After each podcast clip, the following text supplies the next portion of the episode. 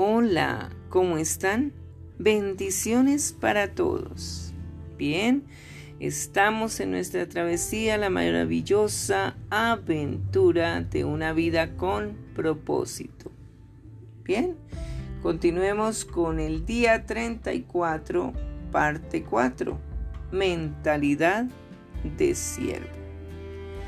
Estamos desglosando las actitudes de siervo o de servir mejor. Bien, la segunda actitud. Los que sirven piensan como mayordomos, no como dueños. ¿Por qué Dios nos quiere como mayordomos? Porque Él es el dueño absoluto de todo y de nuestras vidas. Pero nos ha dado la vida como un regalo para que la administremos. Administremos todo referente a Él. Conociendo su palabra, seremos buenos mayordomos, fieles mayordomos, mayordomos con actitudes de gran amor y de obediencia a la palabra de Dios. Tenemos que pensar que la mayordomía es mejor que el liderazgo. El liderazgo se aleja de Dios.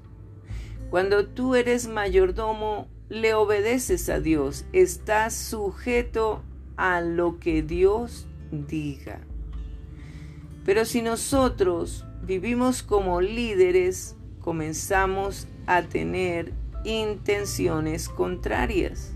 Por eso competimos, por eso engañamos, mentimos, porque confundimos el liderazgo con nuestros propios intereses. Ser líder no es competir, no es ganarle a alguien, no es ser más que alguien. Eso no quiere Dios. Por eso Dios nos llama es al servicio mayordomos hay que administrar. Bien, recuerdan que todo le pertenece a Dios.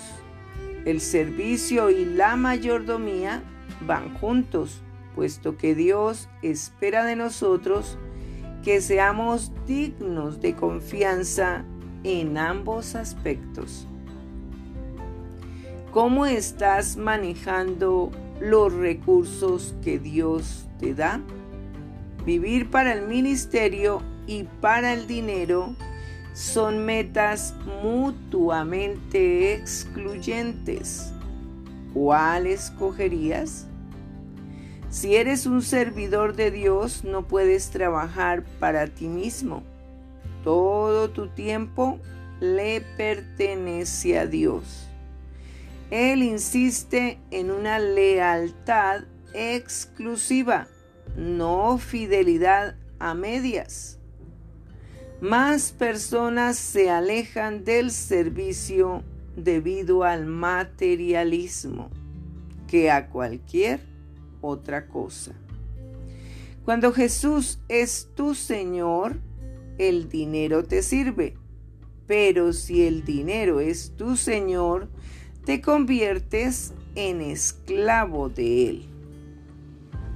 La manera en que usas tu dinero incide en cómo Dios puede bendecir tu vida. Debo administrar mis actos, actitudes, respuestas, acciones, pensamientos. La familia de Dios no tiene jerarquías no tiene clases sociales. El Señor Jesús lo dijo. El que quiera ser el mayor deberá servir a los demás. ¿Y qué quiere decir esto? Que no debo buscar ser más algo para mí mismo o para mí misma. Eso no quiere Dios. Dios lo que quiere es que nosotros entendamos que tenemos un llamado, que tenemos ese, que tengamos mejor ese sentir de corresponder al sacrificio que hizo nuestro amado Jesucristo.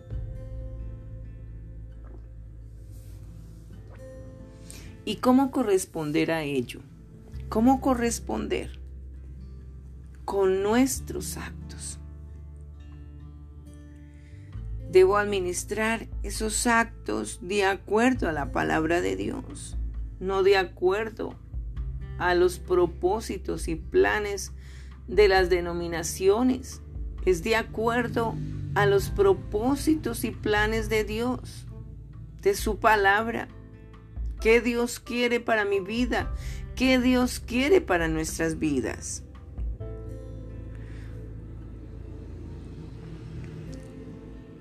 ¿Y qué quiere decir esto?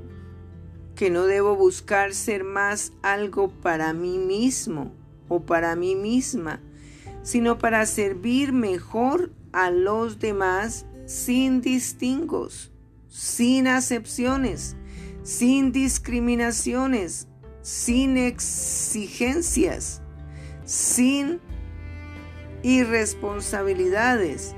Yo sirvo porque amo a Dios y a mi prójimo. Si usted no ama al prójimo, usted no está amando a Dios. Porque el que ama a Dios, ama al prójimo porque Dios nos da amar, da amor para amar a los demás.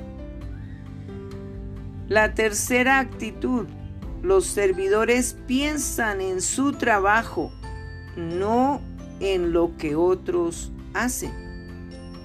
Los servidores no comparan, no critican, ni compiten con otros servidores o ministerios. La competencia entre los servidores de Dios es ilógica por muchas razones. Todos estamos en el mismo equipo. Somos la familia de fe. Nuestra meta es complacer a Dios, no a nosotros mismos. Tenemos diferentes tareas y todos fuimos formados con cierta singularidad.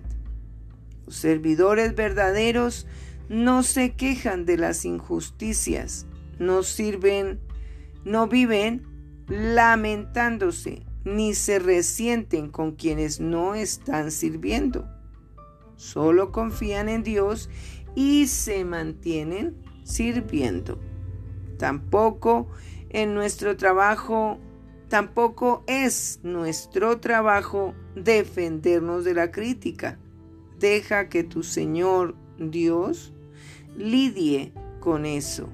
Si sirves como Jesús, serás criticado. Tu servicio por Cristo nunca es considerado como pérdida, aunque otros lo digan. Pero hablando la verdad ante todas estas situaciones, que así debería ser alguien que sirve, siempre desde que el Señor Jesús nombró a sus doce discípulos desde ahí, existieron diferencias en el servicio y no todos son preparados para hacerlo. A algunos se les da el libre albedrío para servir por la credibilidad de ser cristianos. Pero en, en, la realidad existe en el servicio las escogencias, ¿Quién diezma? Hay competencia, hay críticas, hay murmuraciones, se habla y se traiciona a los servidores. Hay intereses propios, intenciones ocultas. no se les tiene en cuenta a algunos. Eh, pasan años sirviendo y nunca son reconocidos ni materialmente ni relacionalmente. Muchas personas han servido en las congregaciones y ni siquiera los tienen en cuenta en su día de muerte. Pasan inadvertidos porque tienen poca importancia. Han asistido a la iglesia por años sirviendo. Y llegó la muerte y nadie supo y a nadie le importó. A veces se toma provecho de que como son cristianos deben servir como sea porque es para Dios. Y eso no debe ser así. Hay servidores que nunca llegan a ser líderes, a estudiar teología, a corresponder al llamado de Dios, a cantar o estar en teatro u otras habilidades que solo son para los elegidos en la misma congregación. Quedan muchos jóvenes, mujeres, familias decepcionados porque no logran ser lo que Dios quiere que sean, porque no se les permite avanzar, crecer, mejorar, aprender. ¿Y qué decir de los niños donde puede y existe tanto talento, simplemente se les entretiene, pero no ejercen nada, solo asisten. ¿Y será que Dios, esos son sus propósitos? En la congregación se está olvidando que estamos para cumplir los planes y propósitos de Dios, no los de la denominación u, iglesia. Así que pasan los años y chicos, chicas, niños, niñas, mujeres, varones, que quisieron de todo corazón cumplirle a Dios en la misma congregación, no les dejaron, no los tuvieron en cuenta, porque solo son los ministerios para unos pocos y nada más. Y los demás que se conformen en servir y asistir y no más. Quieren ver la iglesia llena de asistentes que para nada están cambiando en realidad en sus hogares, en sus trabajos. Van a la iglesia y cuando salen de la iglesia o la congregación siguen siendo como en el mundo. Muchos están así porque no se disipulan, no se les exhorta, no se les corrige en amor como Dios manda, para que tengan una vida temerosa a Dios, haciendo lo correcto con sabiduría ante los ojos de Dios. Es importante ver que todos necesitamos ser lo que Dios quiere que seamos no solo servicio. Y más aún, ¿qué de predicar la palabra y salvar almas?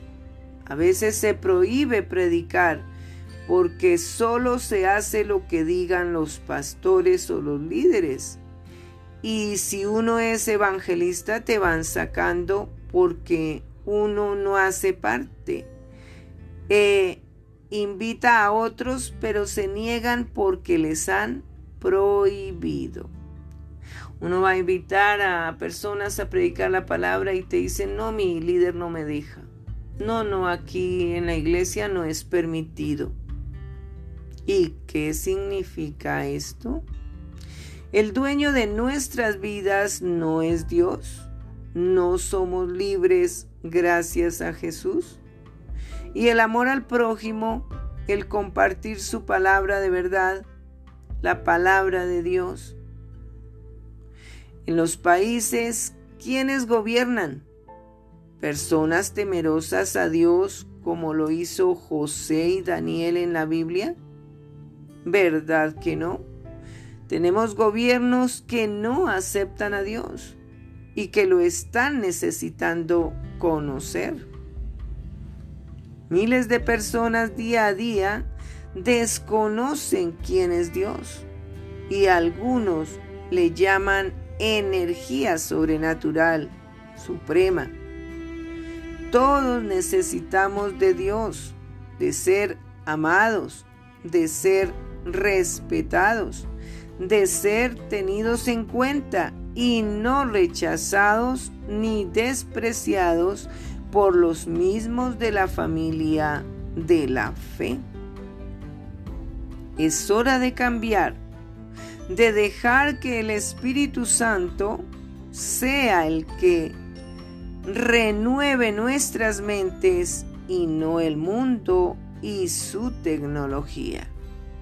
El poder que actúa en nosotros es Cristo y seremos invencibles si obedecemos su mandato de ir y hacer discípulos en todas las naciones.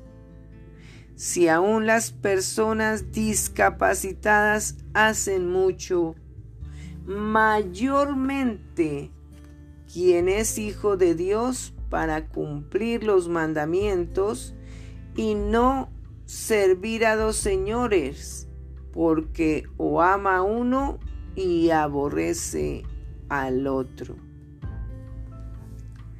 Porque, ¿por qué el amor al dinero, la fama, las redes sociales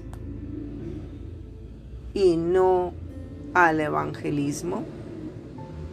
¿Por qué los chistes como en el mundo y entretenimientos en lugar de alcanzar vidas para salvar y ayudar? ¿Y disipular? ¿Cuál es el verdadero servicio? En una congregación o en un o en el lugar que Dios te indique ayudar, apoyar, dar, colaborar, trabajar? Creo que nos hemos acomodado en estar en las congregaciones escuchando a los mismos y debemos salir de los muros y como ejército de Dios avanzar en tu país y en las naciones predicando la palabra de Dios y tener la certeza de que Dios sonríe por tu gran servicio. Pero ¿cómo es tu servicio? ¿Qué sientes? ¿Hay alegría? ¿Hay gozo? ¿Hay sabiduría? ¿O solo tienes intereses propios? Si piensas ser un servidor, no siervo, no esclavo, debes tener muy definida tu identidad en Cristo. ¿O cuáles son tus intenciones ocultas? ¿Y estás preparado? ¿Estás preparada? ¿Capacitado? ¿Capacitada para servir como Dios diga? ¿O para hacerle caso a alguien? ¿A quién? ¿A tus líderes? ¿A tus pastores? ¿O a tu verdadero pastor? ¿O a la palabra de Dios? que es lo mejor? Solo las personas seguras pueden servir. Quienes están inseguros se preocupan es de cómo los ven los demás. Temen manifestar sus debilidades y ocultan bajo mantos protectores su orgullo y pretensión. Mientras más inseguro, insegura seas, más quieres que te sirvan y más necesitarás aprobación.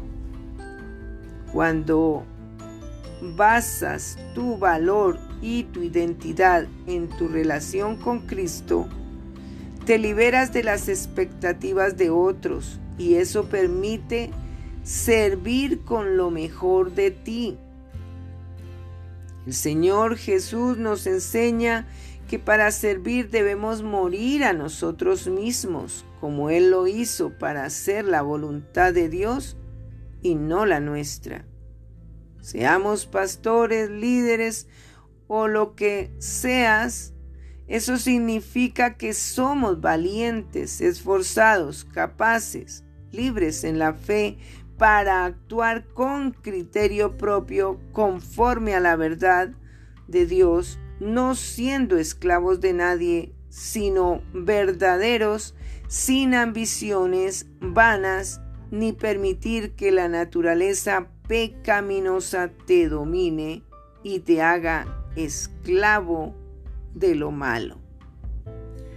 Podemos hablar la verdad sin miedo no permitir injusticias, porque todo se paga en esta tierra, en este mundo.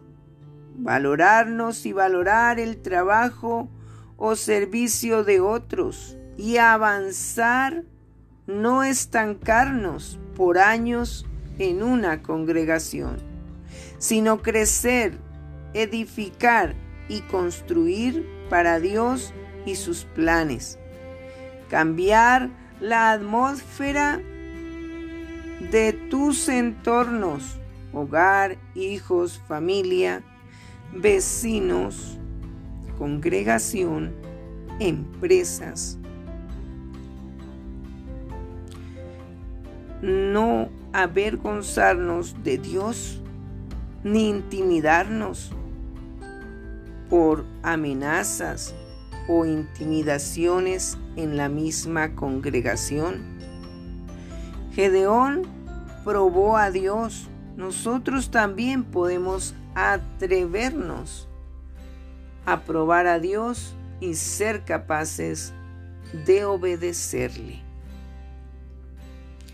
Pero hay que seguir sus instrucciones bíblicas, no mundanas no permitir que el mundo entre en las congregaciones con shows, teatros, diversiones, mientras afuera el mundo necesita escuchar de Dios y ver su poder, su amor y milagros. Hay que salir a predicar, salir las familias a predicar, a conquistar niños, a conquistar jóvenes para Dios, a entender que el verdadero ministerio que todos somos llamados es a predicar la palabra de Dios, el evangelismo. Porque la forma como tú obtendrás coronas, salvando almas.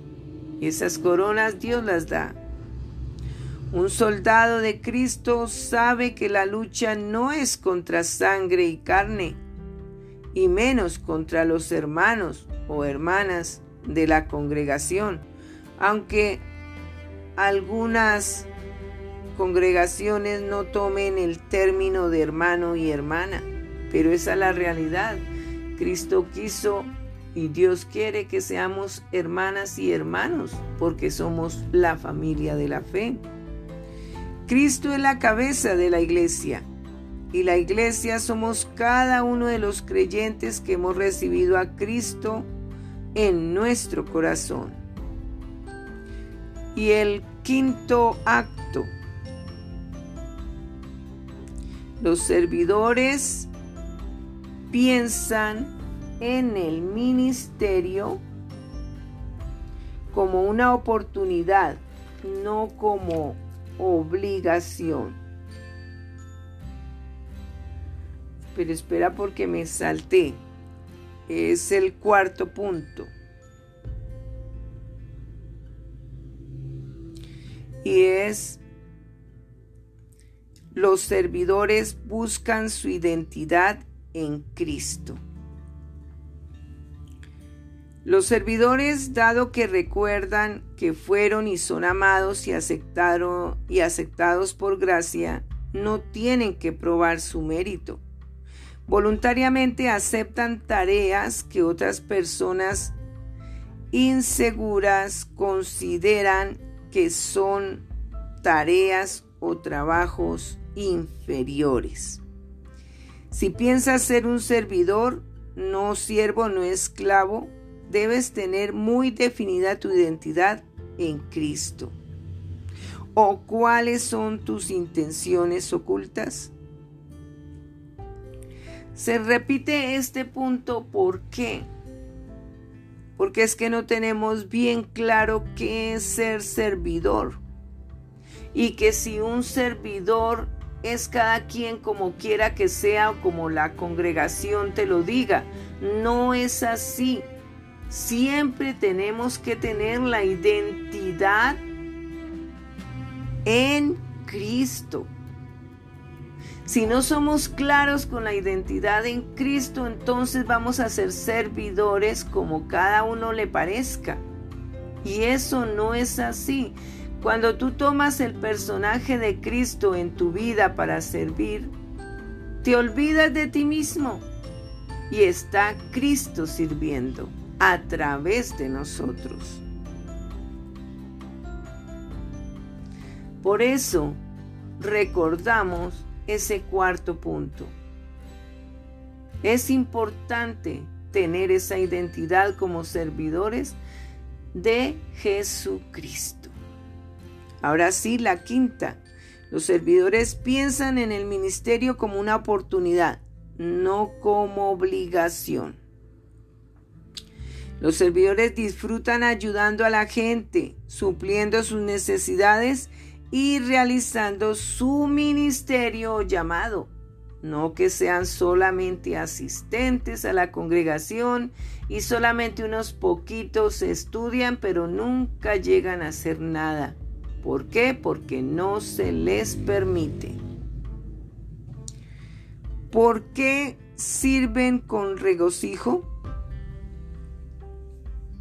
Primeramente porque amamos a Dios y el gozo del Señor es nuestra fortaleza y ganas de servir. También por agradecimiento a todas sus bendiciones o favores. Conocemos que servir es el mejor uso que le damos a la vida. Vivimos para servir a otros.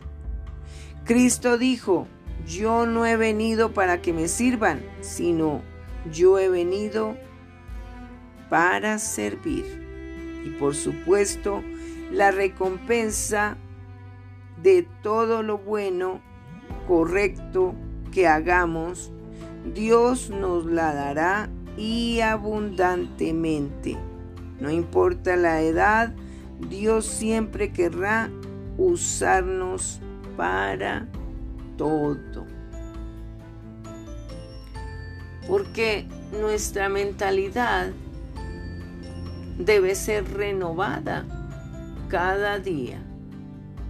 Cada día y renovada por el poder del Espíritu Santo a través de la palabra de Dios. Por eso Dios dice, renovaos en vuestro entendimiento. Si no estamos conectados con la palabra siempre, con la palabra de Dios, pues no vamos a tener renovación de nuestra mentalidad de siervo, no de esclavo, de servidor. Aunque la palabra siervo venga de ser esclavo, no significa que tú seas esclavo. Cristo dice que seamos amigos, no esclavos. Porque el esclavo o el siervo no sabe lo que hace su Señor. Entonces por eso Cristo quiere cambiar nuestra mentalidad. Que nuestra mentalidad no sea de siervo, sino de amigo, de aquel que ama y quiere salvar a su amigo, a todos aquellos que están en el mundo que son amigos a todos aquellos que necesitan a Dios y debemos poner nuestra vida al servicio de salvar a la humanidad. Que tengamos gobernantes temerosos a Dios.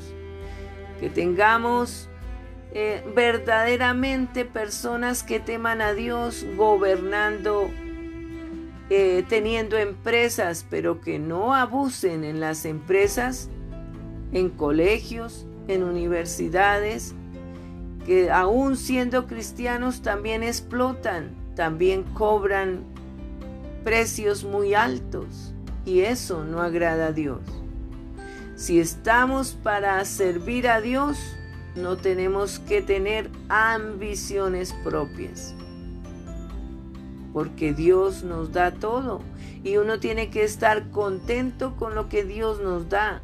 No buscar riquezas, poder o fama o likes para estos tiempos. No hay que buscar eso. No es que la forma como voy a ganar dinero. Y entonces, ¿dónde está el predicar el Evangelio?